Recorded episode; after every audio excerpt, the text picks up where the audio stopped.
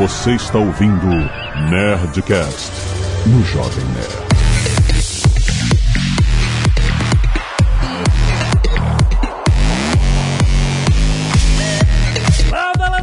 Nerds! Aqui é Alexandre Ottoni, Jovem Nerd, e cientistas estão colocando carvão na fornalha. Aqui é o André Souza e eu sei o que você fez no verão passado, logo eu sei o que você vai fazer no próximo verão. Aqui é o Caio Gomes, e se você quer entender um pouco melhor dessas coisas loucas que eu e o André vamos falar, dê uma olhada lá no meu canal do YouTube, o Físico Turista. Olha aí, fisiculturista, vale pela piada você chegar. o Físico Turista. Porque o Caio é físico de formação. Nossa, né? a gente tá explicando a piada no nível.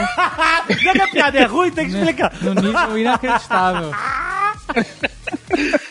Aqui é o Azagal e tem amigos no Booking.com, não dá desconto na diária. Ah! Não foi por falta de tentativa. Gostaria de poder ajudar mais. Muito bem, nerds! Olha só, estamos aqui com estes dois incríveis cientistas que fazem parte aqui do nosso corpo de ciências do Nerdcast para falar justamente sobre uma coisa interessante. Cientistas que trabalham na área de tecnologia. É, porque a gente, né, essas grandes empresas de tecnologia, tipo Booking, Facebook, Google, Twitter, a gente normalmente enxerga que contrata programadores, basicamente, né? É. Mas temos aqui dois exemplos que não é só isso, né? E a gente quer entender como é o trabalho desse pessoal nessas empresas. Como é que vocês chegaram lá? O que, vocês fizeram de maneira? Como é que é ser cientista fora da universidade? é a mesma coisa, só muda no final do mês. Canelada. Canelada.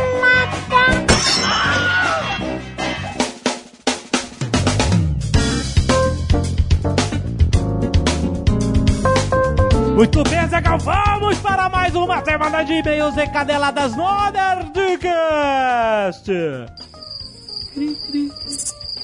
Ah, vamos. Muito bem, Azaghal. Hoje vamos falar de HostGator. Olha aí. Oh. HostGator comemorando 10 anos no Brasil. Rapaz, lembrando que sua ideia merece um site, Azaghal. Rapaz, olha só. A HostGator tem tudo que você precisa para ficar online: domínio, hospedagem de sites, e-mail profissional, criador de sites, suporte 24 por 7 e mais, rapaz. Suporte 24 por 7 é bom, cara. É uma coisa inacreditável. Hoje em dia. Porque quando dá problema, problema. Nunca é. Não, não é. acabou a hora de Cara, Nunca é de tarde no sossego. Não, já. É sempre na madrugada. Olha só. E tem mais: desconto exclusivo de até 50% em diversos produtos para quem tá ouvindo o Nerdcast aqui no link hostgator.com.br/barra desconto.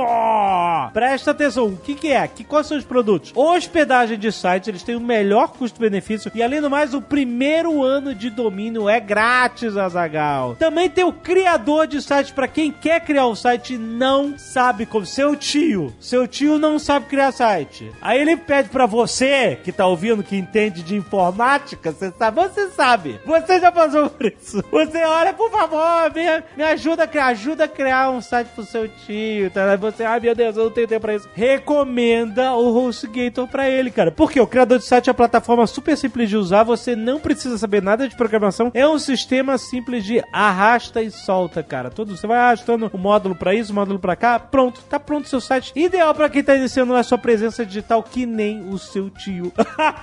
e além do mais, para quem quiser só registrar um domínio, HostGator tem as principais extensões .com, .com.br, .net, .org, tudo por apenas R$ 26,99. Então aproveita, você que é desenvolvedor web, você que é empresário, blogueiro, visita o site da HostGator e encontra a melhor opção. Tira o seu sonho do do papel. Não se esqueça do desconto exclusivo de até 50% em vários produtos em hostgator.com.br barra desconto. Vai lá, rapaz, tire o sonho do papel e coloque na internet. Sua ideia merece um site.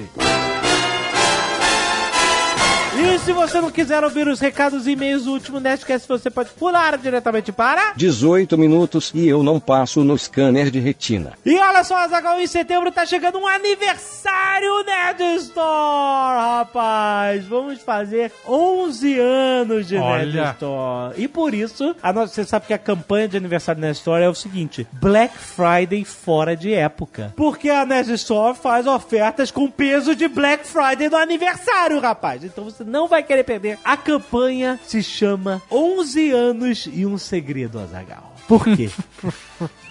Esse marketing. Porque nós temos, você sabe, a gente vai ter promoções espetaculares com nível de Black Friday agora no início de setembro. certo. Mas tem um segredo. Tem um segredo, um lançamento que vai explodir a cabeça. do mundo. Eita. Eita, é, é, é isso mesmo. Você E acha não é a parada da semana que vem. Não, não. Eita! Você acha que você sabe o que que é, mas não sabe. Não sabe o que que é. Então se prepara, vai se preparar. E, ó, é só pra você se preparando psicologicamente. Tem um link aí no post pra você já se cadastrar, pra você não perder um segundo, porque, sério, são ofertas estilo Black Friday. É pesado, rapaz. Então se prepara que vem aí 11 anos de Nerd Store. 11 anos e um segredo. Só na Nerd Store, a maior loja nerd do Brasil. Se prepara pra setembro. Azagal, quero agradecer aos nerds que toda semana vem aqui, doam sangue, mandam suas fotos para nerdcast.jovemnerd.com.br e salvam vidas doando sangue. Olha só, a Beatriz Silveira, o Rafael Yude, a Faetec de Quintino, muito obrigado, Matheus Porezelli, Beatriz Porezelli, Daiane Rocha, Rodrigo Guerra, Fábio da Cunha, Nélio Matos, Daniel de Abreu, Eric Santos, Deise Pereira, Júlio Melo, Jonatas Balaza, Luiz Carlos Milati e Veridiane Barbosa. Cara, de coração, muito obrigado por doar sangue. Estimule os seus parentes, os seus amigos para doar sangue. Você ganha um dia de. Se você é CLT, você ganha um dia de trabalho. você ganha uma folga. Eu E um lanchinho. E um lanchinho. Mas ajuda quem precisa. Exato, que é o mais importante. Muito bom. E também ganha desconto no cinema. Ah, é? Agora tem desconto para doador Sempre de teve. sangue. Sempre teve. Se informe. mas, então, as pessoas não sabem, olha aí. Scalpo Solidário tem uma cabelada essa semana. Bruno Sofrosini, Enzo Venturin, Enzo Porto, Pedro Alcântara da Silva, Cristiele Almeida, Tatiane Ferreira e Olavo Klaus. Muito bom, muito obrigado. E olha só, Zagal, arte dos fãs com várias artes do Nerdcast de RPG Call of Cthulhu. Olha só, tem o Jimmy O'Flanagan pelo Hugo Junqueira, irado. Foda. Temos as visões do Faraday por Jonas Franco dos Santos. Muito bom. E Giacomo de Monte por Luiz Ribeiro. Lembrando que você pode ver as artes dos fãs aí no seu aplicativo do Jovem Nerd. Baixa agora para iOS e para Android. Você escuta o Nerdcast mais cedo, rapaz. Tamires Voshida, 27 anos, empreendedora na área de moda, São Paulo, capital. Olha aí. Olá, nerds! Este não é meu primeiro e-mail. O Nerdcast da nova temporada de Westworld. Durante a discussão sobre imortalidade e transferência de consciência, senti falta do exemplo de Altered Carbon, que é praticamente sobre isso. É verdade. É, se, Mas eu é. senti falta de uma boa série, Altered Carbon. eu não consegui, cara. eu- Eu não você não consegui. conseguiu terminar? Eu não consegui, não consegui. Pô, cara. Não é muita canastrice. Então. é- não dá, não deu. Mas, mas Não é deu. pro Nerdcast. Não, não, não. não deu, desculpa. Mas ela tem conceitos bons, isso aqui é, é canastrice. Vai é ser mais um Nerdcast sem Azaghal. Vai, Fala aí. Gente, se vocês, por acaso, ainda quiserem ver Altered Carbon, talvez venha um spoiler. Então, se você não quiser tomar spoiler de Altered Carbon, pule para... 18 minutos e eu não passo no scanner de retina. A premissa da série é a longevidade baseada na transferência da consciência para um corpo novo. Sim. Uma capa mais jovem, mais bonita, mais forte, etc. Então, se a pessoa morre, mas tem um cartucho com sua consciência preservado, ela pode voltar à vida em outro corpo. Sim. Em um dos episódios, o protagonista faz uma cópia de si mesmo, ainda vivo, e há uma discussão sobre quem é o original ou verdadeiro. Bem no estilo do exemplo dado pelo Sr. K. Vale mencionar que não assisti Westworld. Fiquei com preguiça e acabei acompanhando somente pelos Nerdcasts. Pô, aí você viu Altered Carbon. O objetivo principal deste e-mail é, na verdade, sugerir um Nerdcast sobre Altered olha aí, Carbon. olha aí. Que adorei e acho que abre espaço para várias discussões interessantes. Eu, acho- eu acho que vale. Eu acho que vale. Parabéns pelo conteúdo. É. Ah, tem uma canastrice lá. Você, você acha que é válido? Então, bota, bota- aí. Bota aí no Twitter. É válido, né? De Altered Carbon. Amanda Franco, 25 anos, economista, São Paulo, SP. Fala, Jovem Nerd Azagal. Ou Mal e Léo, os usurpadores mais queridos do Brasil. Olha só, pode isso. É muita folga. Esse, Esse não é meu primeiro e-mail. Sobre as armas em Westworld, olha aí. Vamos lá. O Bernardo explica, sim, logo no primeiro episódio da segunda temporada, o que aconteceu e por que elas agora atiram nos seres humanos. Ele diz para Charlotte que, abre aspas, o Ford deve ter alterado o sistema. Porra, mas isso não é explicação. E que ele deve ter alterado o código para que as armas reconheçam todo mundo como hosts. Já que as armas matam hosts, agora ela pode matar qualquer um. Sim, mas isso não explica como é que é o mecanismo de que a bala, que é um pedaço de chumbo, não vai te matar, entendeu? A gente ficou lá é, é, questionando isso. Numa entrevista, os criadores da série também explicaram como elas funcionam. Quando apontadas para um host, elas atiram uma bala normal. Já quando apontadas para um humano, o tiro sai mais lento, causa só um hematoma. Como isso é possível? Não, eu, eu posso. A gente pode fingir que isso é possível. Azaghal, é me- baseado não na é digital, é mecânico Não, mas assim, você pode fingir que isso é possível. Ah. Que a arma é super tecnológica e que ela tem um sensor Tá, e tá que ela regula a intensidade do tiro. É, mas isso tinha que ter sido dito na série e não no, depois, porque nem todo mundo assiste a entrevista. Exato, sim, exatamente. Bom, eles acharam que, não, que ninguém se importaria, mas eu me importo. É, abraço pra vocês, um beijo para a portuguesa que tem o melhor IGTV ever. Olha, se você não está no IGTV, vale a pena por uma coisa: portuguesa. Ele botou uns links aí da. da, da- da entrevista. Que... Muito bom. Mário II, 36 anos, engenheiro de computação, Natal, Rio Grande do Norte. Olá, Jovem Nerd Azagal e sobressalente. ah, não tem sobressalente aqui hoje não, rapaz. Esse não é meu primeiro e-mail. Gostaria de tecer alguns comentários sobre o episódio 633 sobre Westworld. Spoilers de Westworld segunda temporada, você já sabe pulando diretamente para... 18 minutos e eu não passo no scanner de retina. Uma das questões filosóficas expostas nesse episódio e em alguns outros é que falam que sobre o cérebro e consciência é a consistência do eu. Se é feita uma cópia do meu cérebro com todas as lembranças, essa cópia sou eu? Esse dilema é abordado na ficção científica de várias formas diferentes, mas que se resume em uma questão básica: a consciência individual do ser. Este dilema nos faz perguntar: 1. Um, a cópia física do Delos é o Delos? Ou 2. A cópia virtual do Ford é o Ford. 3. O Bernard, que diferente do Delos e Ford, foi copiado a partir das percepções do Ford e Dolores sobre o Arnold. É o Arnold. A cópia do Bernard, feito por Dolores, que escapou do parque, mais uma vez baseada na sua percepção de quem era o Arnold barra Bernard. É o Arnold barra Bernard. Caralho. 5. Essa é muito boa, a gente já discutiu antes. Quando alguém é teleportado em Star Trek, o indivíduo que chega do outro lado é o mesmo que estava no ponto de origem ou apenas uma cópia? Isso é assustador, cara. Que quando você se teletransporta, teoricamente você morre e aí as suas moléculas são rearranjadas do outro lado. Não é mais você, é um outro você que é uma cópia de você que não é você mais, que você já morreu no teleporte. Que bizarro, hein? e por fim, 6. Quando uma inteligência artificial atinge consciência, ela é apenas uma máquina que imita a gente ou um indivíduo como você e eu, ou seja, com consciência. Ué, Entende? Você mesmo disse. Se ela atingiu a consciência, tá aí a resposta. Então, mas será que ó, ele, ele, ele tá levantando a questão de será que essa consciência é só uma simulação de uma consciência? Ou é uma consciência de verdade? O que, que é uma consciência de verdade? Ah, caraca!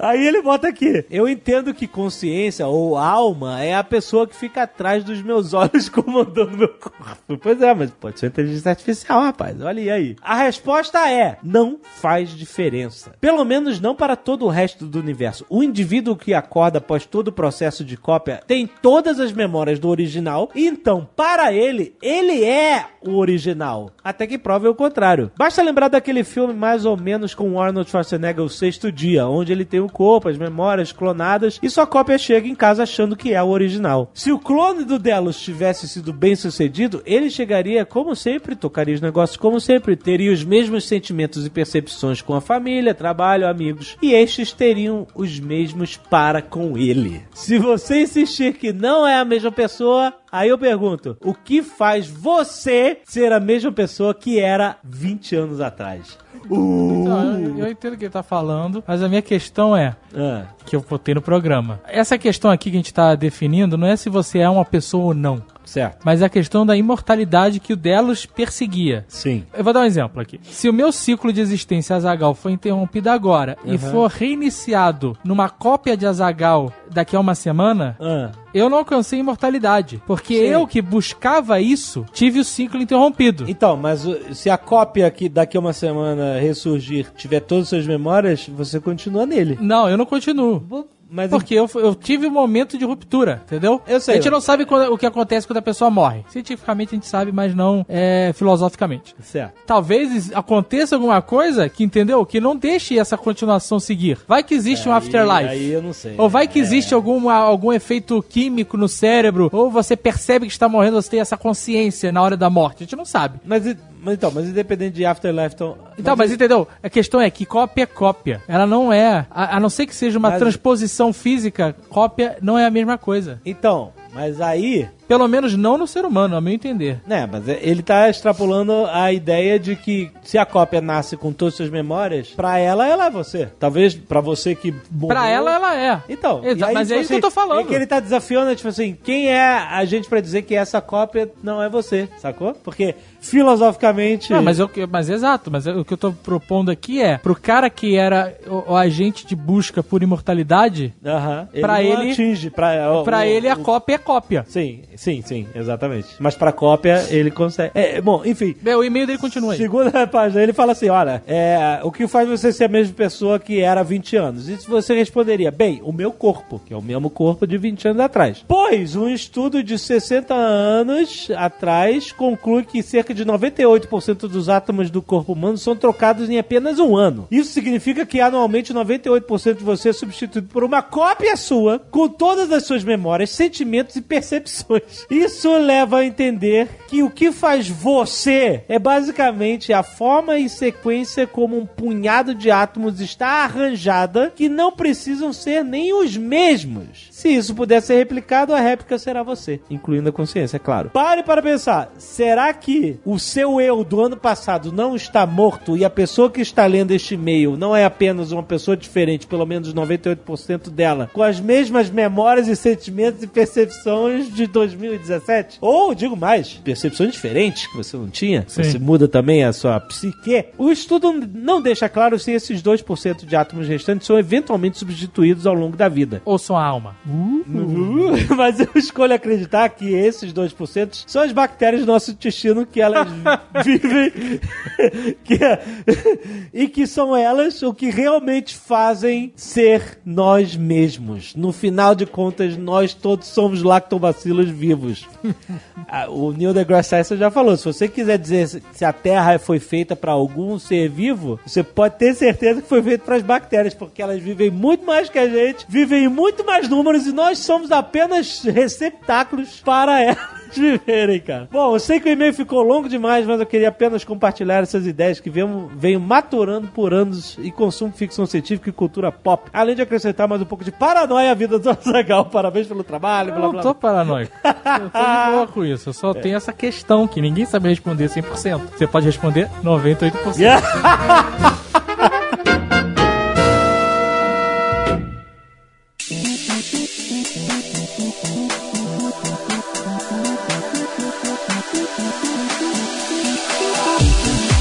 fala da carreira científica, a gente normalmente pensa na carreira acadêmica. Pra- pra- Vai dar aula na universidade, vai fazer pesquisa, Vai sofrer. Tentar fazer pesquisa. tentar fazer pesquisa, etc. Mas é, a gente quer com esse Nerdcast, né, ter o depoimento de vocês, que são dois cientistas que foram trabalhar no mercado de tecnologia, de alta tecnologia. Lá na frente, a inovação, cara. Manipulação. Manipulação é inovação. Ah, Por exemplo, o, o Caio físico já trabalhou no apontador, já fez lá uma- um robô de comprar e vender ações. Mas isso não era profissionalmente, ó. Não, isso era hobby. Profissionalmente, eu trabalhava num, num fundo de investimentos. E trabalha no Booking.com. O André já trabalhou na Samsung, já trabalhou no Google, trabalha no Facebook hoje. Enfim, só empresas de alta tecnologia e Alta performance. alta performance. é isso aí, high stakes.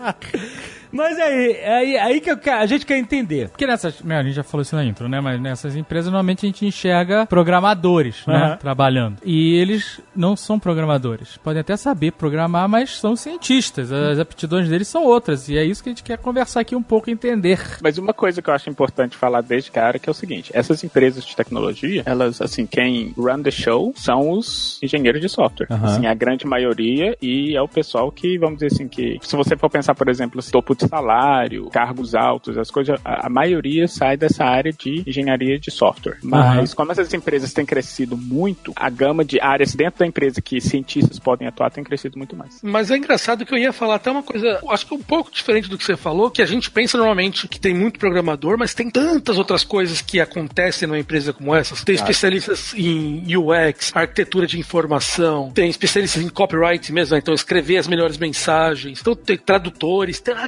galera que faz muitas coisas que a gente normalmente nem imagina nesse, é, que estão trabalhando ali para poder entregar o produto para você. Então é, a gente pensa muito nos programadores, mas tem meu, muita gente em torno disso tudo para poder entregar algum produto. Mas aí, deixa eu perguntar, lá no início, quando vocês se formaram, vocês tinham isso em mente? Trabalhar em empresas gigantes multinacionais com tecnologia? No meu caso, não, até porque isso acontece um pouco até hoje. As universidades, tanto no Brasil quanto nos Estados Unidos, ainda focam muito em carreira acadêmica quando se fala de mestrado e doutorado. A, a minha formação, por exemplo, foi dentro de uma universidade que o, o doutorado era preparação para mercado acadêmico. Tanto é que, assim, o treinamento que a gente tem na universidade é um treinamento para ser professor. Você aprende a publicar, você aprende a orientar alunos. Não tem ainda nas universidades, na grande maioria das universidades, ainda não tem um treinamento específico para, olha, você pode ir para o mercado. Então, assim, eu não tinha isso em mente e dentro da universidade, praticamente ninguém tinha isso em mente. Todo mundo que estava estudando ali estava pensando em ser trabalhar com com educação. Isso. Ninguém ali estava pensando em ir para uma empresa grande de tecnologia ou de outro, ou de finanças, o que seja, né? Não, não, tanto é que, por exemplo, uma das aulas que eu, que eu lembro que eu tive no meu doutorado era como dar uma job talk, que é uma coisa muito comum para ser contratado por outras universidades. Então, assim, eles te ensinavam a preparar o seu currículo e a fazer o- esse job talk para ser professor universitário. Não tinha uma preparação do tipo, olha, vamos te ajudar a preparar o seu currículo para se aplicar para o Google. Ou vamos tentar te ensinar como que você vai aplicar o seu conhecimento aqui no Facebook, Um parênteses, essa sua formação foi nos Estados Unidos. nos Estados Unidos. Todo mundo sabe, tem que ouvir o Nerdcast sobre a vida dele. Sim, se você não ouviu, tem um link aí no post. Nerdcast sobre todo o início da carreira do André, que é fascinante, é muito bom. Inclusive é melhor que o Globo Repórter. é verdade. É verdade. A única desvantagem do Nerdcast é que não tem a mãe do André. que É, verdade. Sensacional. É, é verdade, é verdade. Fica a dica, ó, mães de cientistas, faz um Nerdcast. Mãe do André daria o Nerdcast. Dá. Ela topa. Caio, e você? Você se formou no Brasil. Hum, Mais ou menos. Na verdade, minha formação é uma parte do Brasil, parte na França. Foi exatamente igual ao André. Então eu sempre quis fazer, ter uma carreira acadêmica. Eu sempre quis quis seguir nessa área. Então, quer dizer, eu fiz minha, minha graduação na França, fiz meu, meu, um dos meus mestrados na França, e eu sempre quis seguir nessa área. Era realmente minha- o sonho da minha vida continuar fazendo como um pesquisador acadêmico, fazer física teórica e pesquisar nesse tipo de coisa. Mas o que aconteceu foi quando eu tava ali, final do mestrado, início do doutorado, eu comecei a ver, apesar de eu gostar muito de fazer ciência, eu não gostava do ambiente acadêmico. Eu não gostava de certas escolhas e certas coisas que eu ia ter que abrir mão no ambiente acadêmico. Entre elas, a citar o salário, por exemplo. Excelente. Excelente. Nossa, eu adorei essa Você ia fazer piada, mas era, era a realidade. Não, cara, você via, eu via colegas meus que eram pós-doutores morando numa república com a mulher e o filho, sabe? Nossa, pois é. Só o 3D pode fazer isso. Não, não dá mais. É, e uma coisa que a gente pode falar no decorrer do programa, essa discrepância salarial, ela é real e ela é até, vamos dizer assim, desleal para o mercado acadêmico. O mercado acadêmico não consegue competir ainda em termos salariais com a indústria. É- é, então, isso é uma diferença muito, muito grande. E você, o André, ele estava nos Estados Unidos, que a diferença, talvez o salário como doutor ou como um, professor mesmo, talvez não seja tão grande, mas você tem muitas bolsas e muitas coisas que permitem você fazer a tua pesquisa. Nessa época, eu estava no Brasil mesmo. E eu via, repente, eu via meus colegas, eu via esse tipo de coisa, assim, eu falava, meu, eu não, eu não sei se eu quero fazer isso. Então eu, eu tomei uma decisão muito maluca na época, principalmente estando no Brasil, que foi de largar tudo e ver o- como eu conseguia me virar como um cientista no mercado. E como é que você fez isso? Na época, basicamente, o que, que se falava muito, principalmente para físicos, pessoas que tinham uma formação muito mais de modelagem, programação, igual eu tinha, o que se falava muito era mercado financeiro. Quem trabalhava no mercado financeiro e tal. E começava a se falar muito dos fundos quantitativos, né? Fundos que rodavam fazendo trades no mercado puramente com decisões feitas por modelos matemáticos. Isso é mais ou menos que época? Isso 2008, 7, 2007, 2008. 10 anos atrás. 10 anos era atrás. nascido ainda. No auge do- da, da crise, maluco. Qual crise? Qual crise? Qual? Porra, o auge da crise é hoje, caralho. Crise de 2008. Meu primeiro dia no emprego foi o dia da quebra do Lehman Brothers. Caraca! Então, Você e- teve alguma coisa a ver com isso? Exato, né? Muito suspeito. Foi um bom dia pra poder se acostumar o que, que seria trabalhar no mercado financeiro. É. E o que eu fiz foi basicamente, eu falei, meu, é isso que pode fazer. Na França eu tive a chance de conversar com pessoas que eram cientistas e estavam indo pro mercado financeiro. Eu falei, meu, é, é o que eu posso fazer, eu vou tentar. Eu basicamente abri uma lista de todos os fundos quantitativos do Brasil. Novamente, a se citar quatro na época. O que, que é o pré Desculpa, o fundo quantitativo é um fundo que é, funciona com um modelo matemático, ou seja, robô. É um robô que faz decisões, é isso? exatamente, exatamente. Machines! Qual é que o Marco Gomes fala? Nenhum emprego tá seguro. Os robôs vão tomar o seu emprego. Meu emprego está seguro, isso.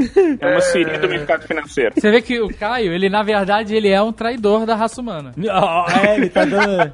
tá empoderando essas máquinas. Tá é ensinando as máquinas a tirarem empregos e ajudando o Marco Gomes no bordão dele.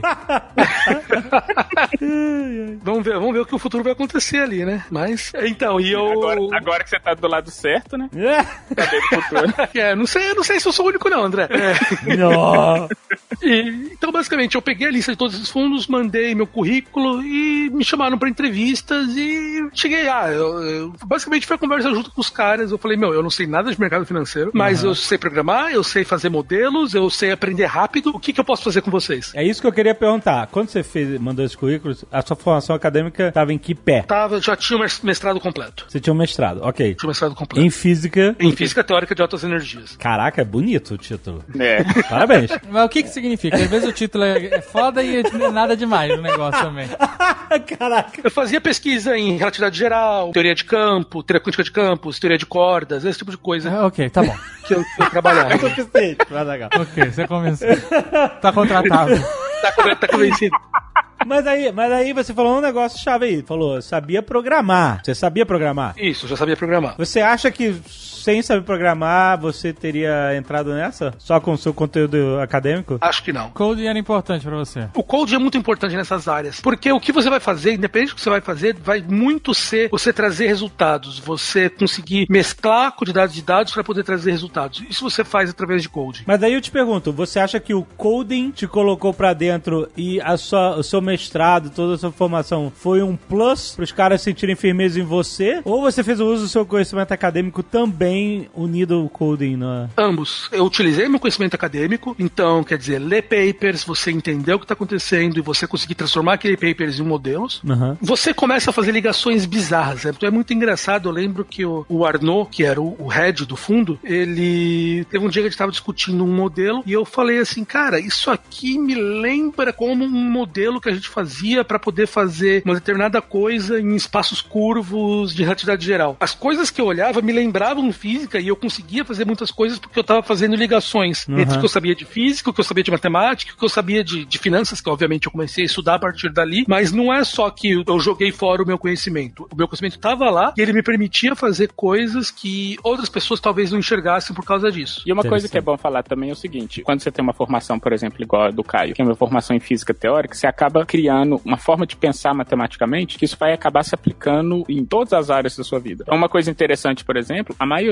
dos cientistas de dados em empresas de tecnologia geralmente tem formação em física. E a ideia toda é que eles têm um conhecimento matemático tão específico e um mindset matemático tão sólido que ele pode ser aplicado em diversas áreas em que se trabalha com dados, por exemplo Interessante. essa questão de, por exemplo, da formação, você tem a sua formação, sei lá, as, as disciplinas que você fez, mas você acaba tendo uns certos conhecimentos que são mais implícitos que você adquire no decorrer da sua formação, que faz uma diferença muito grande quando você vai entrar nessas empresas de tecnologia. Então eles já procuram, eles já querem isso, eles querem esse perfil. Já querem. Em alguns países, Estados Unidos, aqui na Europa, o pessoal vai em universidade de física e tenta contratar físicos, porque eles querem encontrar esses caras para poder levar para lá e poder fazer, porque o pessoal a formação, basicamente o que o André falou, a nossa formação de poder modelar o universo, poder fazer as coisas de quântica, cria um, um ferramental matemático na nossa cabeça que permite transicionar para outras áreas. E a mesma coisa com a engenharia, a mesma coisa com a matemática. Todas essas áreas as indústrias querem muito. A, a grande vantagem da física é que eu acho que física é um bicho tão folgado que a gente se enfia em todos os lugares, entendeu? Então, físico vai mexer na matemática, física vai na biologia, vai na psicologia. Então, isso, a formação do físico acaba sendo um pouco multidisciplinar por natureza. Mas as outras áreas também têm vantagens específicas. Economistas, psicólogos. Um dos caras do meu time atual, por exemplo, é psicólogo. E ele trabalha desenvolvendo, programando, fazendo tudo isso aí. É, então, é, todas essas áreas científicas acabam sendo utilizadas em todos os lados. É, mas é engraçado, você falou um negócio interessante. Programando, um psicólogo. Mais uma vez, coding sendo uma, uma ferramenta imprescindível que essas pessoas têm em comum, né? O mindset computacional, ele é essencial nessas empresas de tecnologia. De novo, se você não tiver esse mindset já de cara, não quer dizer que você não vai conseguir entrar numa empresa dessa. Mas você vai perceber que quando você vai entrar, como as coisas, todas as decisões ou os processos, eles são muito baseados em dados e baseados em processos automatizados, você acaba tendo que ter esse mindset computacional de alguma forma. Aham. Às vezes você não sabe programar, às vezes você não sabe uma linguagem específica, mas você tem uma noção, A lógica. a lógica exatamente de como funciona.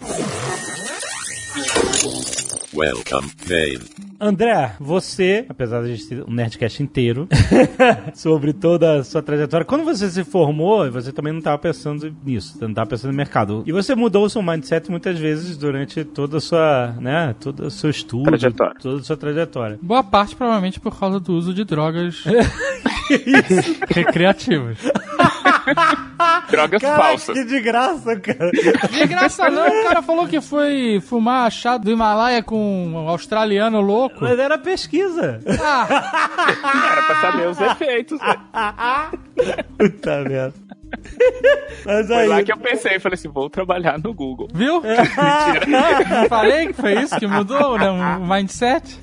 Como é que foi justamente essa mesma experiência que o Caio teve? Como é que você descobriu o mercado e que ele se aplicava a você e que você se aplicava ao mercado? Pois é, no meu caso foi muito porque o tipo de pesquisa que eu estava fazendo na academia na época era uma pesquisa voltada para a área de tecnologia. Porque na época, antes de entrar para o Google, a minha pesquisa era de entender a, a relação entre cognição e tecnologia. Como que o uso de tecnologia modifica a nossa cognição e como que a forma como a gente pensa sobre as coisas influencia como a gente usa a tecnologia. Você está participando de uma pesquisa com esse tema. Eu estava coordenando uma pesquisa com esse tema. Mas era uma pesquisa de universidade. Universidade, pesquisa acadêmica. Aham. E como que a pesquisa universitária funciona? Você tem você precisa de dinheiro para você poder fazer, né, comprar os materiais e fazer a pesquisa. E uma coisa que é muito comum aqui nos Estados Unidos, as empresas de tecnologia, elas financiam certas pesquisas. Certo. Então, eu fui no site do Google, o Google tem lá um Google Research, e eles têm umas, um, um, a gente chama de grants, umas grants, uns financiamentos de pesquisa para acadêmicos que fazem pesquisa em certas áreas. Consegui uma dessas grants. Eu submeti um projeto e consegui uma dessas grants. Então, assim, a- o meu fascínio de querer trabalhar no Google, ele começou por causa dessa relação de financiamento que o Google teve de uma pesquisa minha, e quando eu fui apresentar o meu o resultado do trabalho lá, o pessoal falou, olha, ficou muito legal isso, que tal você vir fazer isso aqui? Ó, então, então você estava na universidade, aí você ofereceu uma pesquisa,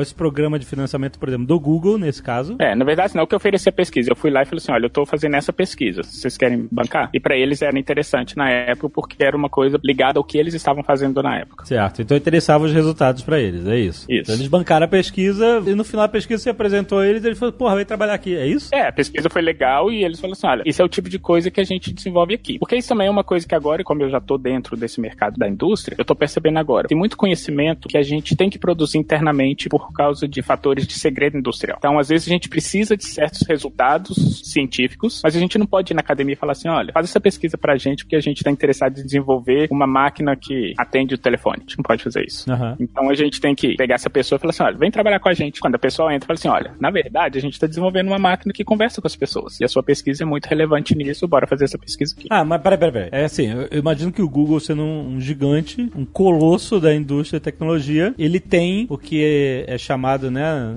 em inglês de R&D, né? Que é o Research and Development, né? O, o- esse aqui é, que é basicamente o setor de pesquisa, né? Empresas grandes têm setor de pesquisa que se fizerem descobertas que dão toda a diferença competitiva, elas podem ser donas do mundo. Basicamente isso. Isso. É, a, a câmera digital nasceu num setor de pesquisa dentro da Kodak. Só que a Kodak cagou baldes pra câmera digital na década de 70 e, e o resto é Jogaram no lixo. é, e o resto é história, exatamente. Mas aí eu te pergunto: se o Google, que é uma gigante, tem um setor de pesquisa provavelmente muito grande também, qual é o interesse deles em catar pesquisa de fora, sabe? Tendo em vista que o Google tem mil segredos industriais e que são importantes serem mantidos dentro da empresa. Eu acho que a resposta tem dois lados. Uma é o seguinte: esse setor de R&D ele tem que ter cientistas e esse talento tem que vir de algum lugar. Aham. Então essa é uma forma de adquirir esse tipo de talento. É tipo um teste pra te recrutar, é isso? Como se fosse. Como se fosse. Olha, a maioria do staff de pesquisadores, de cientistas dentro do Google, por exemplo, são pessoas que já participaram de algum tipo de pesquisa desse tipo. Certo. Quer dizer, mostraram esse tipo de interesse. Aham. E o segundo ponto é o seguinte: ainda existe muita pesquisa básica que a indústria ainda não financia. Porque é pesquisa que, olha, a gente vai adquirir um conhecimento X muito incipiente sobre alguma área. E como ainda é, é um conhecimento ainda que não pode ser aplicado, ainda não tem gente dentro da indústria fazendo esse tipo de pesquisa. E até porque, assim, a forma como a gente é avaliado, isso a gente pode até falar também mais tarde no programa, a forma como a gente é avaliado dentro da indústria é muito em termos de impacto. Sua pesquisa ela tem que ter um impacto no produto que a empresa está desenvolvendo. Sim. E ainda tem muita pesquisa de caráter básico, por exemplo. A pesquisa que eu estava fazendo, por exemplo, ela era de caráter básico. Eu estava querendo saber, basicamente, qual que era a diferença cognitiva entre usuários de iOS e Android. Não vou falar nada. A cara da Zagal, tinha que estar vendo a cara da Zagal. Tô curioso. Tô curioso. Eu posso falar do resultado. Olha, a gente tem um negócio que chama Need for Cognition, que é basicamente uma medida que fala qual que é a tendência que a gente tem de engajar pensamento analítico. E isso varia de pessoa para pessoa. Tem pessoas que têm uma, uma capacidade maior, tem pessoas que têm uma capacidade menor. E, de novo, isso não é inteligência, é capacidade de pensamento analítico. São pessoas que elas agem muito menos impulsivamente e muito mais analiticamente. Queria saber se existia uma diferença nesse quesito cognitivo entre pessoas que naturalmente usam Android e pessoas que naturalmente usam o iOS. E por que, que eu tive essa ideia? Sempre escutamos aquela coisa do tipo, ah, porque o, o bom do Android é que o Android você pode customizar, você pode mudar o- a porra toda. E o iPhone nunca muda, usa daquele jeito. Então eu queria saber, por exemplo, se pessoas que usam iPhone, por exemplo, eles têm uma, esse need for cognition menor do que pessoas que usam Android. Porque eles não precisam engajar em tanto pensamento analítico, por exemplo, para mexer no telefone. Certo. E o resultado foi exatamente esse. As pessoas do iPhone, elas têm um need for cognition um pouquinho menor do que os usuários do Android. Ou seja, menos necessidade de fazer pensamentos analíticos, é isso? Isso. Tendência a pensar de forma analítica. Ou seja, menor. menor quem usa o iOS. Menor. Quem usa iPhone. Então, por exemplo, essa é uma pesquisa básica. Qual é a implicação que isso tem para o produto? A gente ainda não sabe. Mas o que, que a gente pode especular? Por exemplo, a UI, que a gente chama de a interface, Aham. Eu achei que você tava com saudade de Minas. A interface do iPhone, ela é uma interface geralmente mais intuitiva. E por ela ser mais intuitiva, as pessoas utilizam menos recursos cognitivos para poder mexer naqueles aparelhos. É mais no automático. vai meio no automático. O Android, como ele é menos intuitivo, as pessoas têm que usar um pouquinho de mais de recurso analítico para poder usar talvez as mesmas funções do iPhone. Então, como que a indústria usaria isso? Por exemplo, como que o Google na verdade usou isso? Um dos principais projetos carro-chefes do Android agora é simplificar o sistema operacional de forma que ele fique tão intuitivo quanto o iOS, quanto o iPhone. E isso vem em parte dessa pesquisa que eu mostrei que é menos intuitivo e as pessoas acabam tendo que ter um, um esforço cognitivo maior. Agora, é ruim ter um esforço cognitivo maior? Pode ser. Geralmente, quando você usa mais recurso cognitivo, você tende a, a ter o que a gente chama de a gente chama de cognitive depletion, que é basicamente isso. Você usa os seus recursos, então quando você tem que apreciar alguma coisa, seu cérebro já está cansado. Então, por exemplo, os usuários de Android, eles tendem a ficar com muito mais raiva quando alguma coisa não funciona do que um usuário do iPhone quando alguma coisa não funciona. É mesmo? Tem- É, porque tem assim, cognitivamente falando, a pessoa fica, vamos dizer assim, mais cansada de ter tentado várias coisas no Android antes de perceber que não funciona do que no, no iPhone, por exemplo. A não ser que você seja um usuário de iPhone e, e tente usar o Android.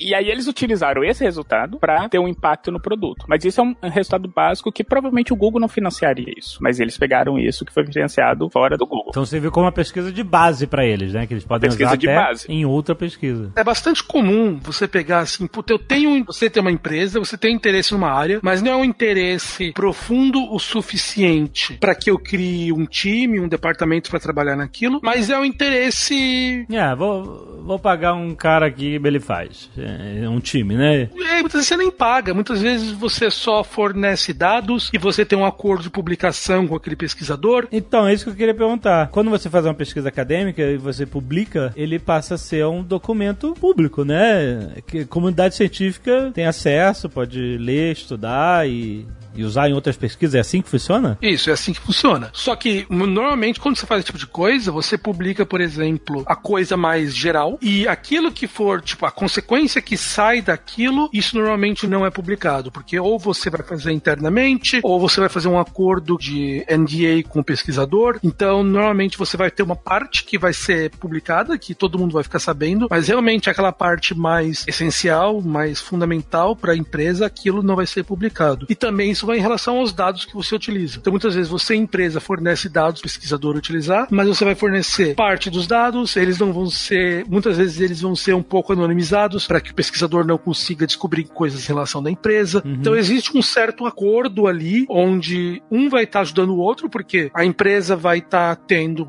um, algo que ela não botaria recursos para poder pesquisar de maneira natural, e o pesquisador vai ter acesso a dados que ele não teria de outra maneira. Então Sim. é meio que um ajudando o outro um pouquinho. Isso, mas é- você quer dizer o seguinte, porque se o Google tá pagando uma pesquisa externa, ele se interessa pelo resultado e, tipo assim, eu ia perguntar, né, qual é a vantagem, se o resultado vai ser público, qual seria a vantagem dele? Você tá querendo dizer que você pode pegar certos tipos de parâmetros de resultados da pesquisa, e, ó, isso aqui é só pra você, isso aqui eu publico, é isso? É, mas eu acho que tem uma pequenina diferença que é o seguinte. Antes disso, eu acho que o Caio falou de, de um negócio chamado NDA. Talvez seja importante explicar o que, que é isso. Quando você entra para uma empresa, todo tipo de, de trabalho que você faz dentro dessa empresa, você não pode divulgar isso fora da empresa. NDA é o Non-Disclosure, Non-disclosure agreement. né, ou seja, é, é o... Já assinei tanto NDA que acho que nem podia estar gravando mais Netcast.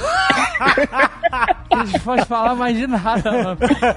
É, é basicamente é um contrato de confidencialidade sobre um assunto específico, exatamente. Eu já assinei NDA para poder visitar outras empresas.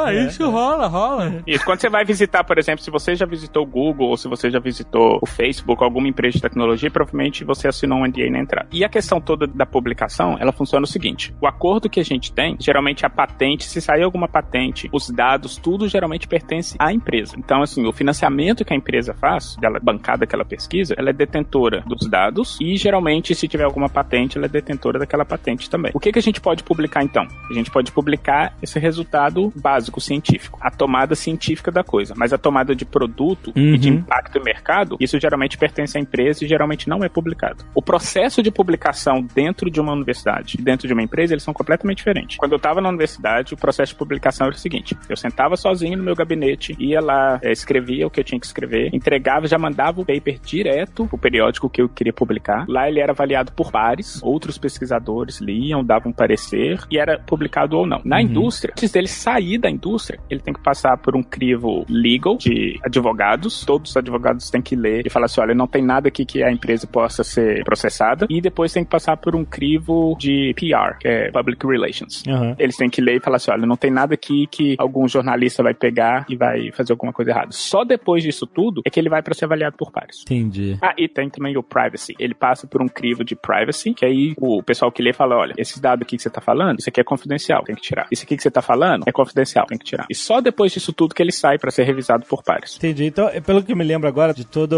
a quebra do paradigma de que o cigarro não fazia mal, né? Que mudou toda a indústria tabagista. É aquele filme, que é um filme excelente com o Russell Crowe, ele ganhou um Oscar por esse filme. Chama The Insider, o informante. Que é sobre o cara que publicamente que denunciou o fato de que as empresas de tabagista, a empresa que ele trabalhava especificamente, sabia que cigarro basicamente dava câncer e não falava pra ninguém. Não é que dava câncer, era que criava dependência química, né? E pelo que eu entendi agora, isso deve ter surgido numa pesquisa dentro da empresa, né? Financiada pela empresa, e eles viram o resultado e falaram assim: caralho, não vamos falar pra quieto." ninguém. Deixa quieto. É, eu- tanto que um dos grandes problemas dele desse filme é que ele quebrou, quebrou todos o os contrato. NDAs possíveis. Quebrou o NDA. assinado, né? A parada era o seguinte: ele, ele ia quebrar o NDA, ele não poderia fazer isso, mas eles conseguiram fazer com que a justiça quebrasse isso, né? Como ele era ta- estaria depondo num caso de, de justiça aberta, ele, ele a justiça demandaria que ele falasse essas coisas, então eles conseguiram através disso falar, né, denunciar a parada. É meio complicado porque legalmente o fato de você ter um NDA não te isenta de denunciar coisas ilegais. É, mas eles poderiam, sei lá, processar o cara até o fim da vida e ele O Obviamente, NDA, na você... verdade, ele só tem algum valor quando a coisa dá merda. Aí o NDA, ele tem um valor específico, mas antes disso, Uhum. ele não tem valor só, não. O que, que o André sabe que a gente não sabe? Nunca vão saber.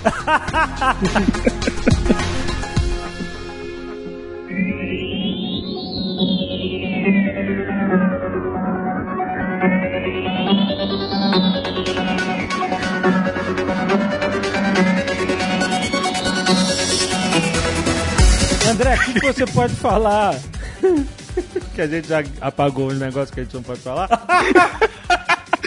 Que vocês nunca vão ouvir. o que, você pode falar que não tá no NDA dessas pesquisas, que é uma parada maneira pra quem tá de fora, né? Quem é cientista tá de fora e tem interesse, entender como é que é basicamente trabalhar, né, na, na indústria de tecnologia. Basicamente, assim, tudo com relação ao Android, que é o Android que vai ser lançado esse ano, eu posso falar porque ele já tá em beta e a maioria das coisas que tá nesse beta foram projetos que eu trabalhei neles.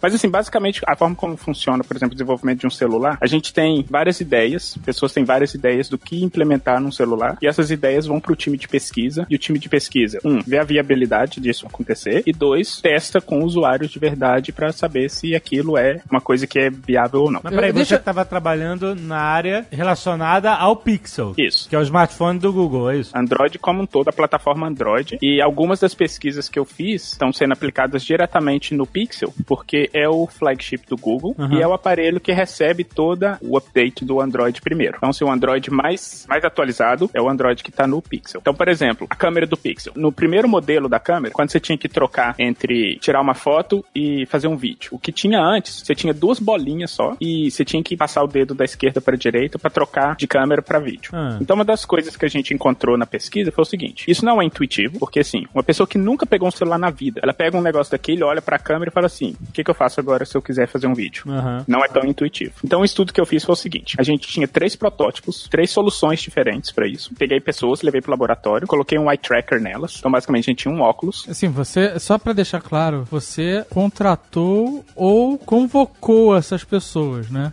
Porque do jeito que você falou, parece que você parou uma van do Google, jogou essas pessoas dentro, dentro levou pra sede e botou um eye tracker. Exato. E, e- Duas coisas que agora vai ser tipo mind blow. O Google, de fato, tem uma van de pesquisa.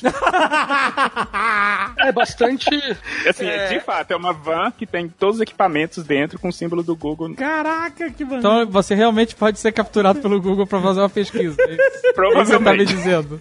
Isso que o André falou é o que a gente chama de street test. Então você vai pra rua e pra quem já foi pra Amsterdã, por exemplo, a sede do Booking fica ali no centro de Amsterdã, que é uma praça gigante. E tem um Starbucks embaixo. Direto a gente vai pra lá com equipamento e tal e começa a parar as pessoas no meio da rua e começa a fazer testes com elas ali, na rua mesmo ali. Pera, pera, peraí. Caraca. Que tipo de teste o Booking faz com as pessoas na praça do Starbucks? Você quer entender melhor a usabilidade do app, como é que as pessoas estão entendendo uma funcionalidade nova que você está desenvolvendo, utilização nova de do que uma opção nova para as pessoas usarem no site, você quer entender como as pessoas entendem aquilo. Mas aí você desce na rua, você fala, assina esse NDA aqui e mexe no meu celular, é isso?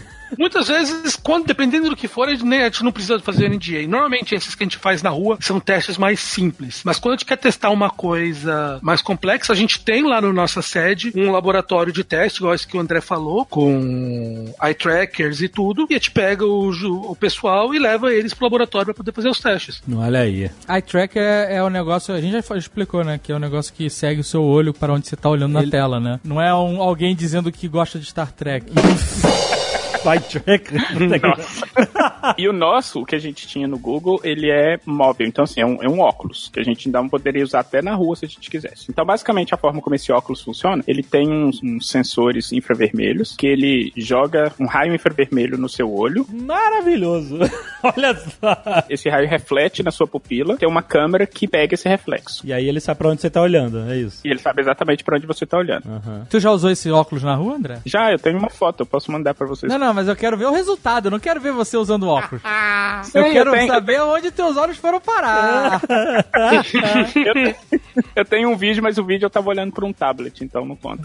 O que, que tinha no tablet, André? que conveniente. E assim, o olho humano, ele mexe de uma forma muito rápida, que a gente não percebe. Uhum. E assim, é inconsciente mesmo. E essa máquina, ela pega esse movimento. Então, por exemplo, se você olhar pra alguma coisa assim por meio milissegundos, essa maquininha vai pegar e vai saber que você olhou pra aquele negócio ali. Aquela olha- olhadinha marota. Isso, isso. Aquela olhada que você nem mexe a cabeça. Nem mexe a cabeça.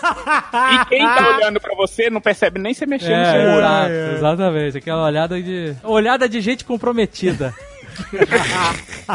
Olha só, Esse é o nome que vocês podiam dar pra essa olhada, hein?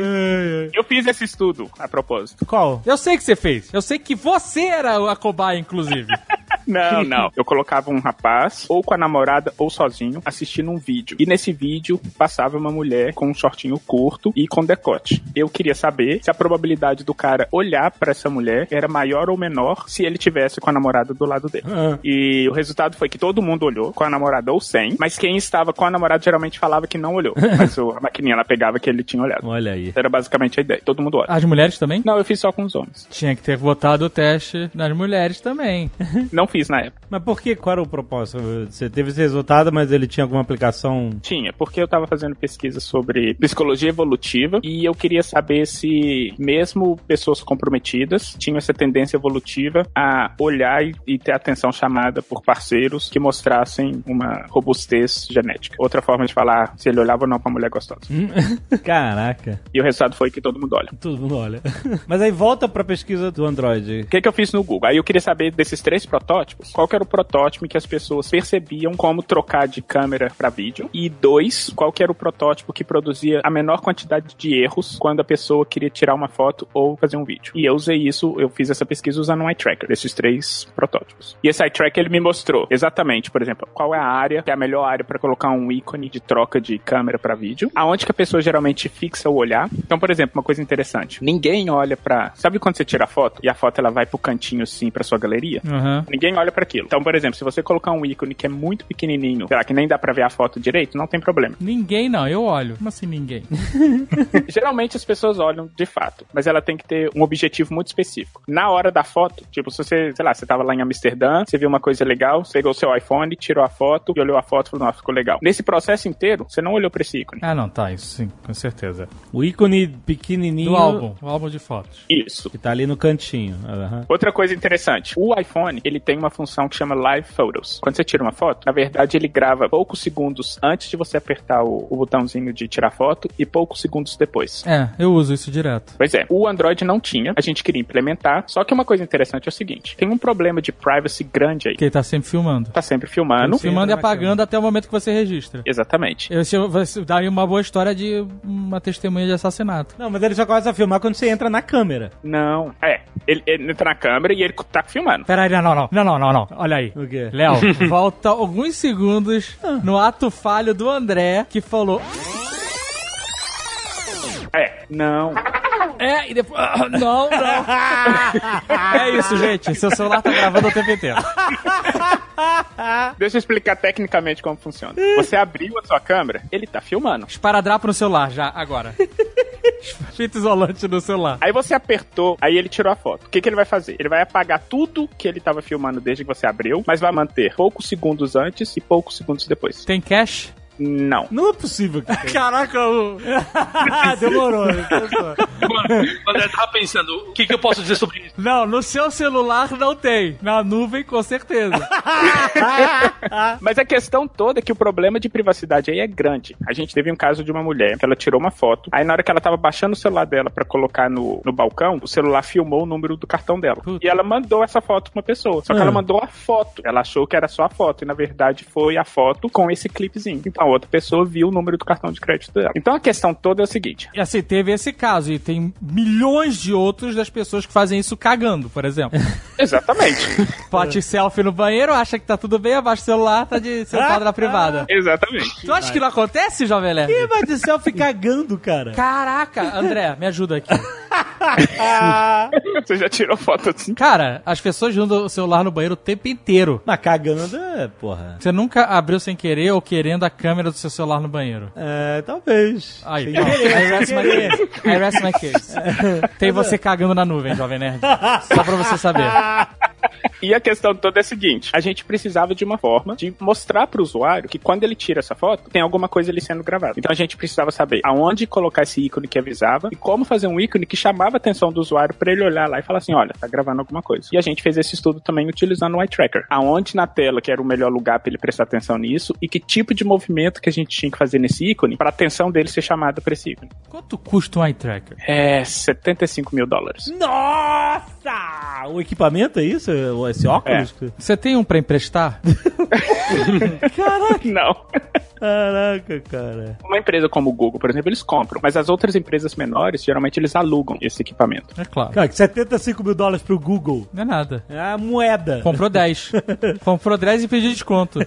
Quando eu estava na universidade, eu também comprei um eye tracker pro meu laboratório. Certo. E o processo foi o seguinte: ganhei o financiamento, aí óbvio que a universidade fica com tanto, então eu tive que pegar mais três financiamentos. Nossa. Comprei o eye tracker. Primeiro que eu precisei de uma aprovação da universidade para poder comprar, que demorou mais ou menos uns dois, três meses. Caraca. Fiz o pedido do eye tracker, demorou mais ou menos uns quatro meses para ele chegar. Nossa. Cara, e a pesquisa fica dependendo disso? Fica dependendo disso. Fica, Fica parada lá esperando. é. Caraca, cara. Quando eu estava no Google, cheguei lá, não, eu vi que eu percebi que não tinha um eye tracker no nosso departamento. Aí eu cheguei pro meu gerente e falei assim: tem esse equipamento tal, não sei o que, será que eu posso comprar? Ele falou assim: pode. Ok. Aí como é que é o processo de autorização? Ela? A gente tinha um cartão corporativo. Todo funcionário tem um cartão corporativo. Ela falou assim: Aham. compra no cartão. Aí eu falei assim: não precisa de aprovação? Ela? Não. Caraca. Isso foi 15 minutos de conversa. Eu comprei, uma semana depois ele estava entregue. Impressionante. Parabéns. É. Essa é a diferença. Caraca. De indústria para academia. Isso é, é uma das diferenças que a gente tava falando lá no início. Salário, velocidade. Caraca, cara, que incrível.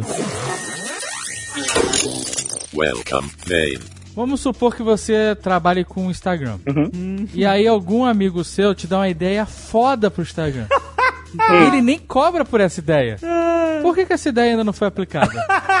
que filha da puta. Por dois motivos. Eu acho, assim, eu tô, tô suponhando. Supunhetando, né? Primeiro, que se a ideia for implementada, provavelmente esse seu amigo vai querer uma, uma parte da grana. Não, eu, eu, eu- o amigo assina. Assina, liberando, só pra poder usar. Pode falar qual é a ideia? Não sei, não sei, porque depois se a ideia vira de verdade, vai que o mas amigo é- quer cobrar.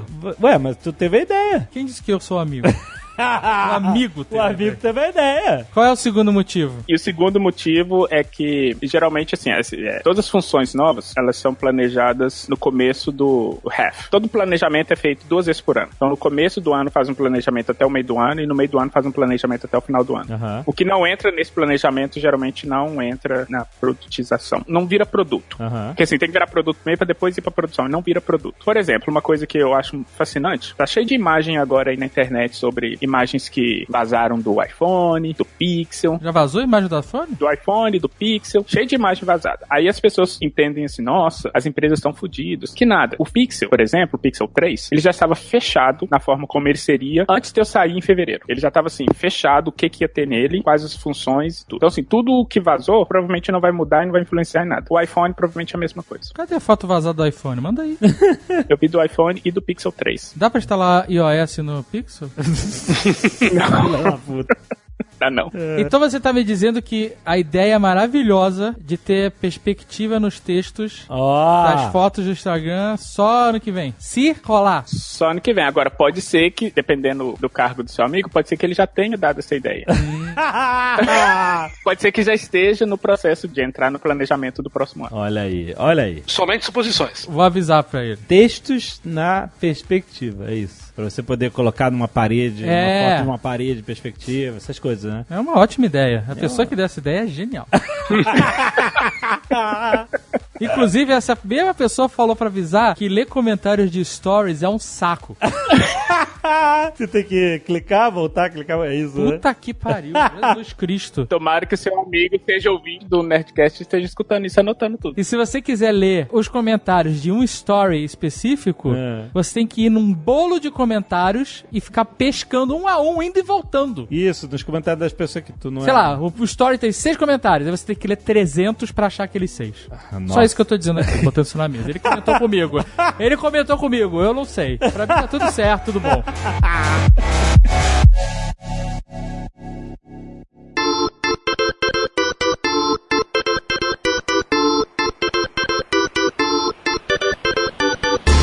Eu quero saber o seguinte: como vocês chegaram nessas empresas? Qual foi o processo? Eu vou dar um exemplo. Tem um amigo nosso que trabalha nos Estados Unidos, ele foi recrutado por uma empresa via o LinkedIn. LinkedIn. Que isso? Você virou um eco agora? Caralho, que porra assustadora. participando.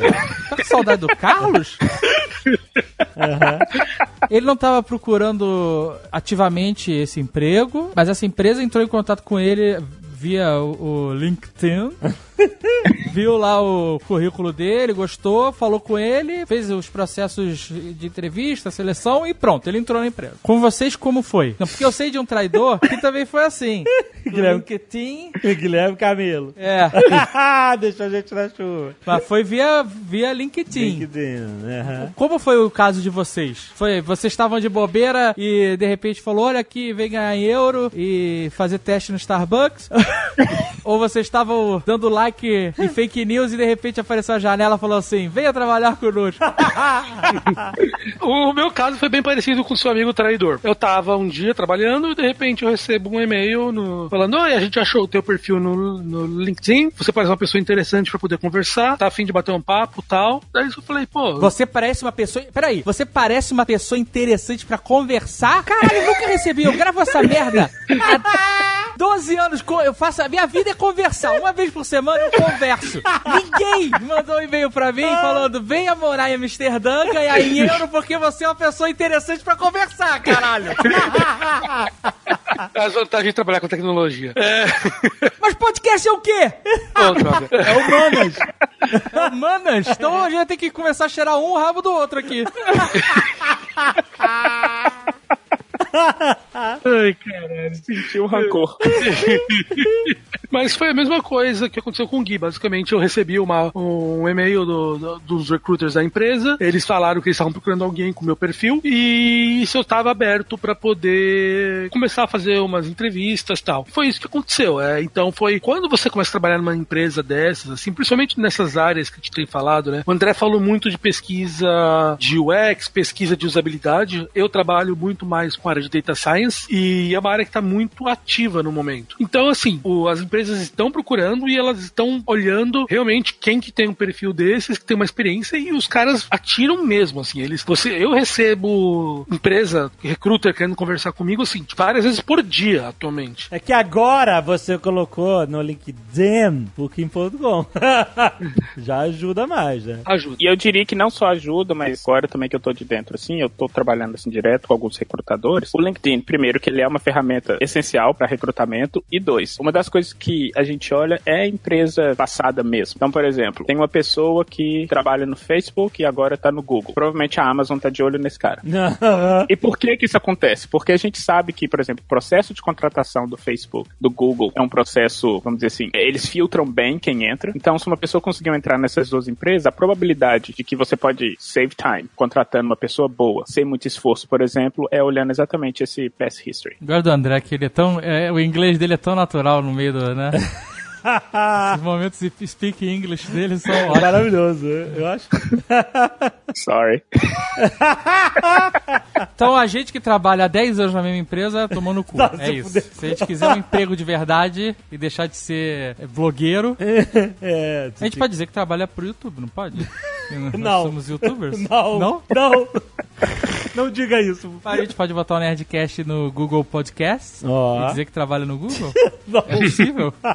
Ele já tá lá, inclusive. claro que ele tá lá. Mas aí você recebeu um e-mail via o LinkedIn e aí você tava trabalhando no Brasil, né? Isso, tava trabalhando no Brasil. Na época eu já tava começando a pensar em ir pra fora. Eu tava começando a ver algumas oportunidades de ir pra fora, começando a conversar com empresas e recebi esse e-mail falando. Daí, daí foi um processo muito rápido. Ali, do momento que eu recebi esse e-mail, três semanas seguintes eu estava aqui em Amsterdã e eu recebi a proposta. Então foi um processo muito rápido, assim, do momento de eu receber esse e-mail até eu estar aqui. Caraca. Então, assim, quando os caras estão interessados, vai vai muito rápido mesmo, assim. Aham. E é uma área que, como eu falei, tem muita gente interessada, porque é muito difícil você encontrar pessoas que fazem pesquisa e que conseguem também ter uma noção de business e programação e tal. Então as pessoas que estão no mercado, elas são muito recrutadas. Então se pegar eu, sou um cara que que estava no Brasil, trabalhava numa empresa que é conhecida no Brasil, mas não é conhecida fora, e o pessoal veio atrás de mim. E um cara que, um outro colega meu, que entrou na mesma posição que eu aqui na Booking, ele era o gerente da área de experimentação da Netflix. E nós entramos juntos. Mas ele entrou com um salário, provavelmente, bem maior, de Netflix, né? Não foi tão diferente, pra falar a verdade, mas é interessante, porque é uma área que tem tão pouca gente que, no final das contas, os caras estão buscando mesmo ao redor do mundo. Então, é quando mesmo, mesmo se você tem um treinamento e tal, e tem muitos casos de mesmo ouvintes aqui do Nerdcast que atualmente estão trabalhando aqui na Booking, que são pessoas que estavam no Brasil e foram recrutadas no Brasil mesmo sem estar em empresas que são extremamente conhecidas. Isso acontece mesmo. Óbvio que se você é o André Souza, a coisa é diferente, porque o cara já tem um nome, já tem, foi professor, trabalhou no Google e tal, então Apareceu no Globo Repórter, apareceu no Nerdcast. Exato. Então, no caso de, de um cara como esse, os caras nem vão pro LinkedIn, eles ligam pra ele direto no telefone dele, né? Então é um caso diferente, mas mesmo. No protótipo que ele leva no bolso e vaza a foto na internet. Exatamente. Quando eu fui fazer entrevista na Samsung, a recrutadora, ela, ela viu meu nome, ela falou assim, gente, esse é o André do Nerdcast? Olha É só! uma mentira. Quero aumentar o salário. É uma mentira dele. Ai, meu Deus. O Jovem Nerd acreditou. É mentira? Pô, que sacanagem. Isso acontece. Mas calma, não é mentira não. Bota e meia. Não é mentira, é verdade? É verdade. Olha aí, pô. Olha aí. Falando. Aconteceu isso no Facebook?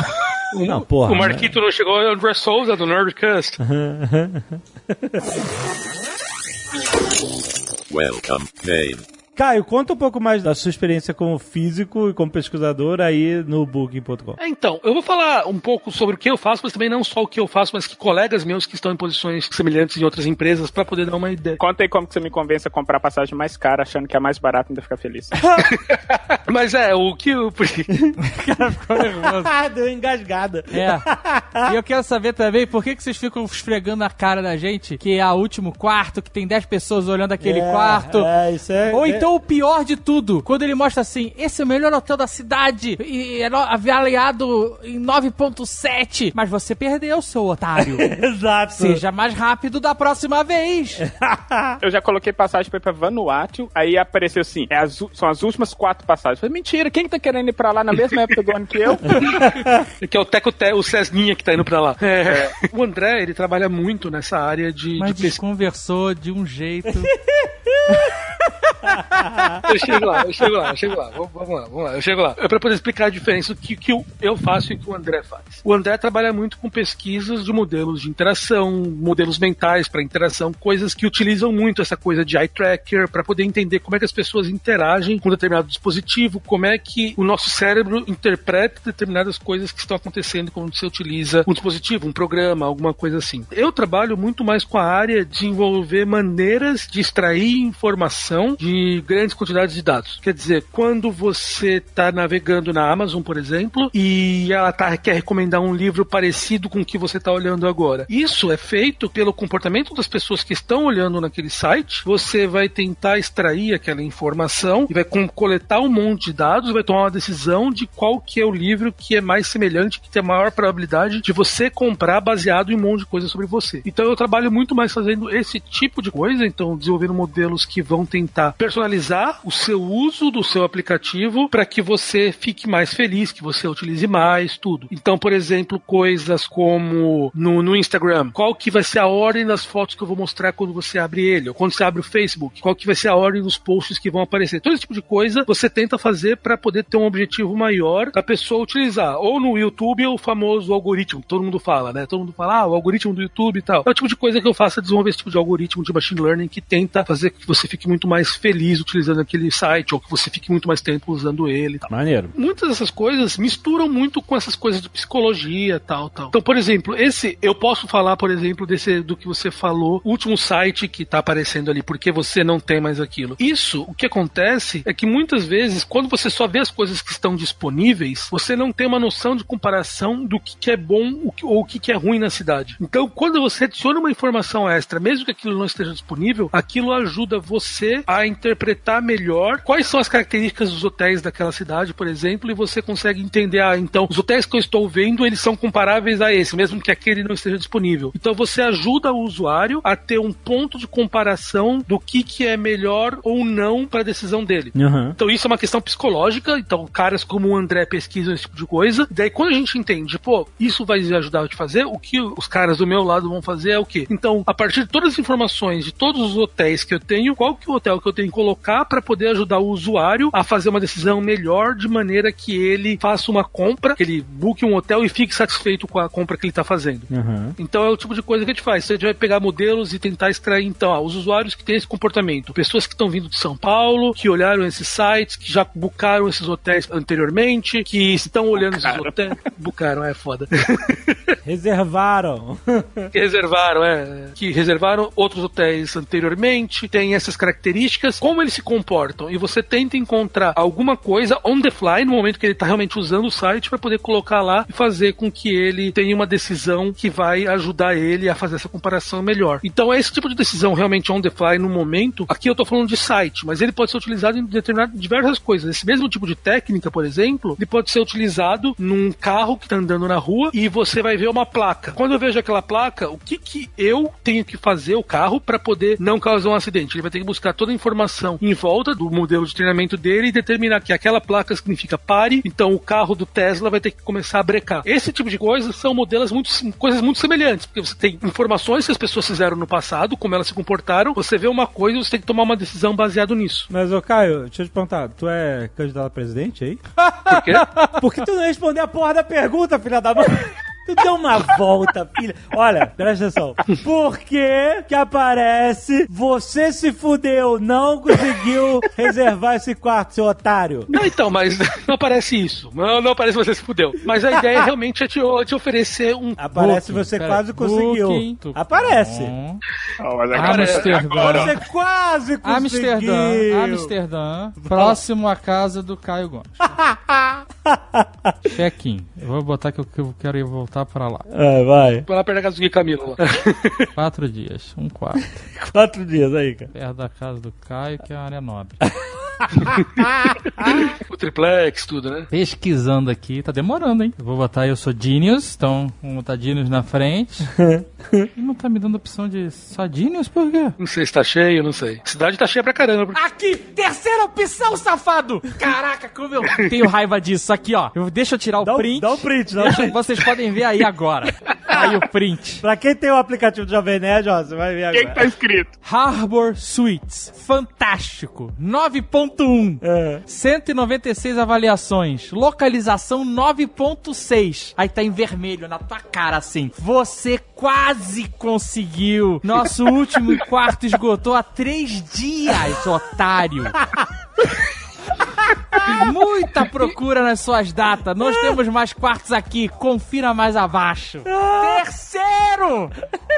Caraca, isso é uma escrotidão inacreditável, cara. Então, como é, que, então, como é que a gente faz muito esse tipo de, de- de experimento? A gente Eu posso tenta. explicar psicologicamente por que, que isso Então, daí. não, psicologicamente a gente faz essas coisas, mas como é que a gente, muitas vezes a gente chega nessas coisas sem ter uma motivação psicológica como o André por trás? Muitas vezes o que a gente faz atualmente é uma coisa que o pessoal chama de A-B testing. Então, basicamente, é muitos desses testes que o pessoal faz que a gente mostra para os usuários a opção. Então, essa é o site atual e B com uma variação que é um teste que a gente quer fazer. Então, o botão vermelho é o botão azul. A gente fica olhando o comportamento do usuário e fica vendo como ele se comporta quando ele vê o botão vermelho ou o botão azul. E a gente tenta ver qual que é o comportamento que chega melhor ao resultado que a gente quer. Que os usuários comprem, não reclamem tal e tal. Então, muitas dessas coisas, essas tags que você está vendo aí escritas, não é que elas foram pensadas previamente. A pessoa viu que quando ela escrevia algo parecido com isso, gerava uma reação no usuário. Mas como é que você vai... De novo! De novo, você quase conseguiu! Como é que você vai saber a E é reação? tudo, todo lugar que é você quase conseguiu. Tá aqui, de novo. É o melhor lugar, não é? É, o melhor 9.1. É fantástico. Você Eu quase conseguiu um lugar fantástico em Amsterdã. Como é que você sabe a reação, Caio? Você sabe que a minha reação é essa? Você previu isso?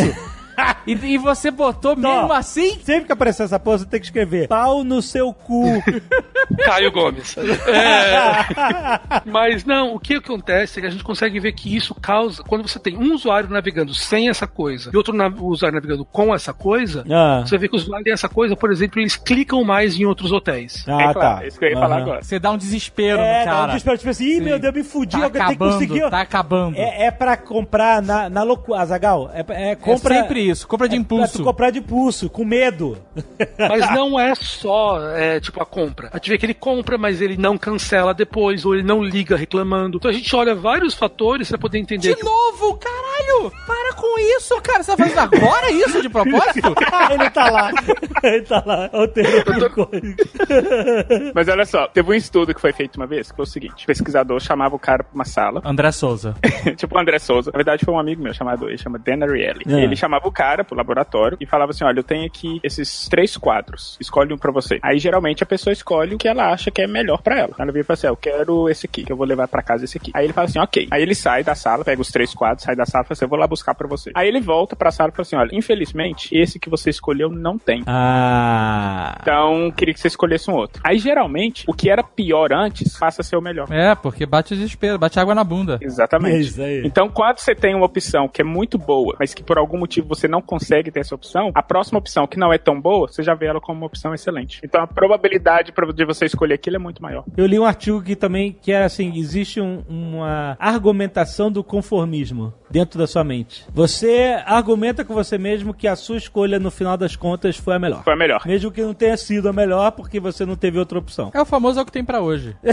Exatamente. É o que tem pra hoje. Você se conforma, exatamente. E Isso que o André falou é o que o pessoal chama muito de técnicas de persuasão. Aham. Muitas empresas elas fazem determinadas coisas pra tentar e muitas vezes quando a gente fala persuasão isso tem um- uma ideia que é uma coisa ruim, mas é que muitas vezes você tem tanta informação aparecendo que você precisa passar a informação pro usuário pra poder ajudar ele na tomada de decisão. Vamos falar que a Amazon tem um livro e ela sabe que você por todas as coisas ela sabe que tem uma grande probabilidade de você comprar aquele livro, mas ela sabe que em estoque ela tem só mais dois livros daquele. Hum. Então ela pode pegar e colocar um aviso pra você, ei Alexandre, ou ei Dave, eu tenho só mais dois livros desse, está acabando. Uhum. Isso vai te associar no teu cérebro uma, uma noção que aquele livro que você tem interesse está acabando e isso pode te levar a tomar uma decisão de comprar agora e não comprar no futuro. Eu sei disso porque quando você tá no Booking, também ele pode dizer assim, quando você tá vendo um hotel que tem disponibilidade, ele fala assim, tem tipo três caras olhando Olhando, essa é. parte aqui. Não, e quando ele fala mais safado do que ficar esfregando na tua cara que você perdeu o melhor quarto do planeta, é, quando ele fala assim, só tem um. Ó, Corre. esse quarto aqui é ótimo, mas só tem um. Só tem Essa é a um. última chave. E vai, tem vai três pegar... caras olhando. É, e tem três vagabundos olhando. Vai pegar a chave ou o que, que tu vai fazer? Exatamente. Aperta o botão verde, garante essa merda. É, isso aí. É, amigo. Certamente isso, isso gera mais ver. O interessante é que muitas dessas coisas elas chegam simplesmente por você fazer a experimentação em cima do usuário. Então você chega e você coloca essa mensagem e você consegue ver que a maneira que o usuário se comporta através das métricas do site mudam. E você consegue entender que aquilo é melhor. Então, Claro, você tem um resultado. isso é em qualquer site. Não no YouTube, no Google, no Facebook, no LinkedIn, no Netflix. Todo mundo que está utilizando o site, ele é um porquinho. Um guinea pig. Eu não sei mais falar essa porra em português. Porquê da Índia, é, é isso aí. O interessante disso tudo é que tudo isso só acontece porque a gente conhece muito bem, a gente sabe muito do comportamento humano. E assim, é muito possível manipular resultados com base em conhecimento de como que a gente faz as coisas. Então, um exemplo clássico que eu gosto de dar também é o seguinte: teve um estudo que eles fizeram que eles queriam saber se as pessoas queriam ou não doar órgãos. Então, eles fizeram isso na Europa inteira. Então, eles começaram a perceber que em certos países todo mundo queria doar órgãos. Chegou na Alemanha e eu acho que na Suíça, a porcentagem de pessoas que queriam doar órgão era muito pequena.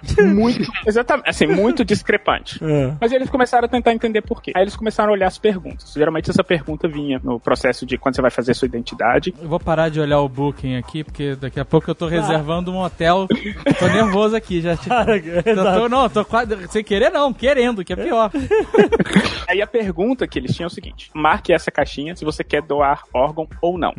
A outra pergunta era: marque nessa caixinha se você não quer doar órgão. A questão toda é a seguinte: a gente sabe do comportamento humano que a pessoa simplesmente não marca. A pessoa não lê e não marca. Eu Hum. sabendo disso, eu manipulei a pergunta de forma que, quando a pessoa não marca, ela faz o que eu quero que ela faça. Hum. Então, assim, baseado nesse comportamento que a gente sabe do ser humano, que ele, assim, ele não vai marcar uma caixinha, eu vou e formulo a pergunta de forma que, quando ele não marca a caixinha, ele faz exatamente aquilo que eu quero que ele faça. E isso que o André falou é muito interessante porque tem uma outra pesquisa que mostra o seguinte: vamos falar que a Amazon chega lá e fala, ah, é, eu vou te entregar, você vai fazer essa compra e você tem entrega gratuita. As pessoas elas vão entender que ela tem entrega gratuita e algumas pessoas não vão atentar muito esse fato. Mas se você eles vão lá e colocam um quadrinho dizendo que é um quadrinho que você pode selecionar, então desses quadrinhos selecionados já está pré-selecionado falando, eu quero entrega gratuita. E isso não faz diferença nenhuma. Você pode clicar ou não, não importa. A entrega vai ser gratuita. Mas o fato de eu colocar uma opção que você vai ter que tomar uma decisão de entender que aquilo é entrega gratuita faz com que as pessoas absorvam aquela informação e entendam que aquilo é uma opção disponível para eles. E eles vão se comportar de uma maneira melhor com aquilo. Então, sempre que você coloca uma dessas coisas assim, que faz a pessoa se atentar ao fato que existe uma opção, a pessoa passa conscientemente a perceber que aquela opção tá lá. Então é muito comum você ver em sites tal, as pessoas colocando opções que são estúpidas. Você fala, "Ai, que caras burros, por que eu tô colocando? Por que tem um clique aqui dizendo que é uma coisa que não vai mudar nada? Mas é o fato que ter essa checkbox lá faz com que as pessoas percebam Que existe. porque aquilo existe, é exatamente. E aí pode alterar o comportamento. Altera o comportamento dela, exatamente. Caraca. E isso é muito engraçado, porque tudo isso é testado. De novo, a gente testa tudo isso, a gente faz realmente experimentos, a gente, como se experimentos científicos, a gente põe os usuários, é igualzinho a gente faz o experimento de um remédio. Você divulga, distribui os usuários, você tem os resultados que você quer ver e você consegue ver que mais pessoas se comportam da maneira que você quer, ou não.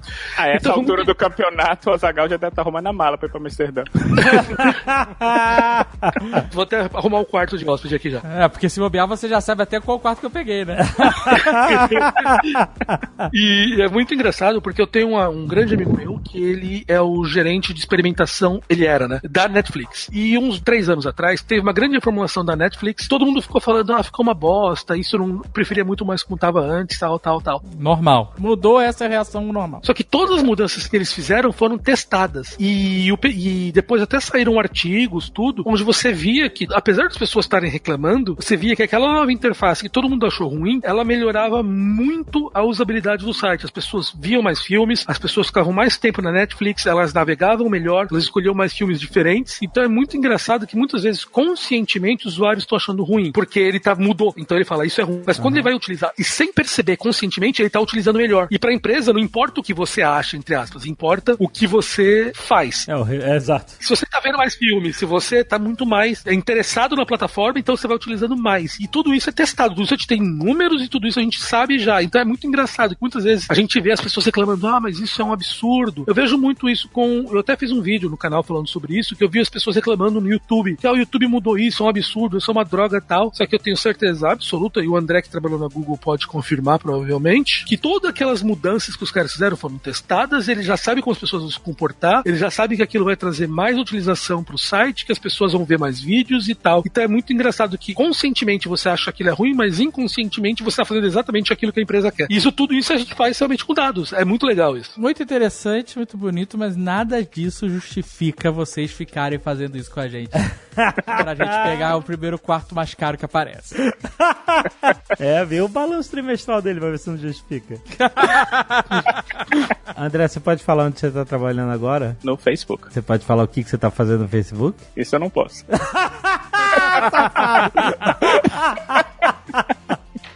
Ai, ai, O Mark me liga agora se eu falar alguma coisa. ai, ai, ai. Como é que ele te chama? De André ou de Andrezinho? Você já teve uma reunião com o Mark? Você conheceu o Mark? Sim, trabalho direto com ele. Ele, é um- Olha isso, olha isso! ele é um lagarto mesmo? Não. Ou ele é um robô? Ele é um robô. Não, ele é nerd. Manda um abraço pra ele. Vou deixar. Ele vai escutar esse programa, com certeza.